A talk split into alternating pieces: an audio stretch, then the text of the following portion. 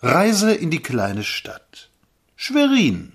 Sie brauchen nicht zu wissen, wo Schwerin liegt. Ich wüsste es auch nicht, wenn ich nicht vor acht Tagen eine Reise dorthin getan hätte. Wissen Sie, eine jener kleinen Reisen, auf denen man restlos glücklich ist, weil die Dame neben einem blond und froh und jung ist, und wo noch das Hühnergegacker im Garten des Stationsvorstehers Spaß macht, weil es dazugehört und weil eben alles Vergnügen und Freude macht. Ja, also Schwerin. Schwerin liegt in Mecklenburg, oben in der Nähe der Ostsee, und es war früher eine kleine, stille Residenz. Früher, als der Großherzog von Mecklenburg dort noch im Schloss regierte. Ach, das war eine schöne Zeit. Der Großherzog fuhr aus und rollte in leichtem Wagen durch die Stadt.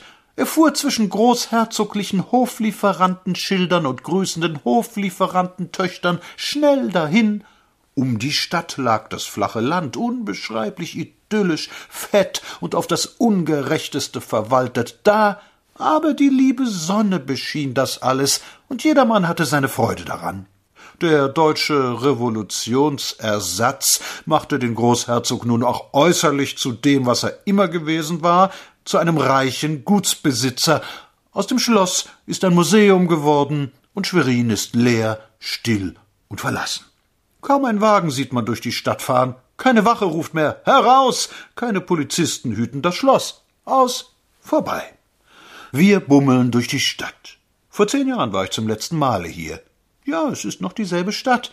Sie ist auch nicht älter geworden, nicht umgebaut oder ehrwürdiger, aber anders ist sie geworden, ganz anders.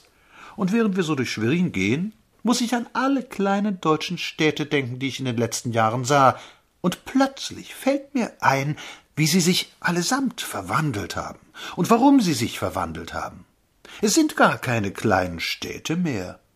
Früher hatte der Großstädter so eine Art mitleidiges Lächeln auf den Lippen, wenn er eine kleine Stadt bereiste. Was kostet das ganze Unternehmen? stand auf seinen Mienen zu lesen. Er ließ sich herbei, das Städtchen zu besichtigen, Sie hatten eine richtige elektrische, ganz wie die Erwachsenen. Sie hatten eine Wasserleitung, wie die Großen. Und wenn's ganz nobel zuging, auch ein steinernes Theater. Aber im Übrigen waren es doch brave Ackerbürger, für die die Welt weit, weit dahinten lag und die das alles nichts anging. Es ist nicht müßig, den Unterschied von heute und damals festzustellen, man versteht schließlich sonst die Welt überhaupt nicht mehr. Heute sind die Leute in den kleinen Städten genauso gewitzt wie die in den großen und vielleicht noch gewitzter. Heute führen sie alle genau dieselben Gespräche wie die in den großen. Das Zahlengespräch, es gibt kaum noch ein deutsches Gespräch, in dem keine Zahlen vorkommen, und das Gespräch, wie viel jeder hat, wie viel jeder nicht hat und wo man dies und jenes bekommt. Heute sind viele Bauern unendlich reicher, unendlich fundierter, unendlich besser daran als die Großstädter, in deren Bereichen der hinter dem Flug früher scheu die Mütze drehend zur Decke und an den Häusern entlang hochschaute. Der Sturm hat die dicken Stadtmauern eingerissen, die ja früher auch noch da bestanden, wo man sie längst niedergelegt hatte. Heute haben sie ihr Kabarett und ihre Tanzstile und ihren schlechten Sekt. Hallo, heute wuchern sie und werden bewuchert, schieben und werden geschoben, ganz wie in Berlin, und ihr Pulsschlag zittert, wenn die Börsenzeiger ausschlagen. Gibt es überhaupt noch kleine Städte? In Norddeutschland kaum. In ganz Norddeutschland ist die kleine Stadt uniformiert.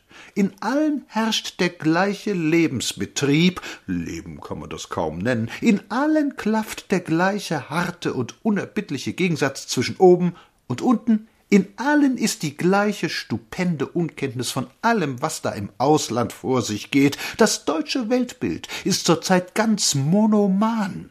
Frankreich ist der letzte Schuft der Welt, wie früher einmal das krämerische England, wie früher Italien, wie früher oh, die Deutschen brauchen immer einen, der an allem schuld ist. Die Welt ist neidisch auf Deutschland, weil es gar so tüchtig und arbeitsam ist. Und im Übrigen, was kostet heute die Butter? Sie kostet viel. Sie kostet so viel, weil alle kleinen Städte zusammen weil ein ganzes Volk nicht einsieht, wie eben diese falsche und lärmende Betriebsamkeit das Unglück gebracht hat, wie sich die Mark und das Mark immer mehr verschlechtern, weil beide krank sind. Der Wirt des Kurhauses bei Schwerin hebt zum Abschiedsgruß den Hut. Er hat uns bis zum letzten Pfennig ausgezogen. Wir haben Koffer und Mantel gerettet und verlassen fluchtartig die Gegend. In der Stadt liegt der Pfaffenteich. Er ist zugefroren und die Leute gehen darüber hin. Sie sehen nicht vergnügt aus und haben kummervolle Gesichter. Sie rechnen. Durch alle Ritzen und Vorhänge schleicht es herein. Wir spielen kleine Stadt und wollen vergessen, was draußen ist, aber es ist aus damit. Die kleine Stadt sperrt sich und gibt knapp die Kulissen her, und auch die nur gegen hohe Leihgebühr. Früher sprangst du wohl aus der Zeit. Heute ist 1923 überall. Welch ein Jahr!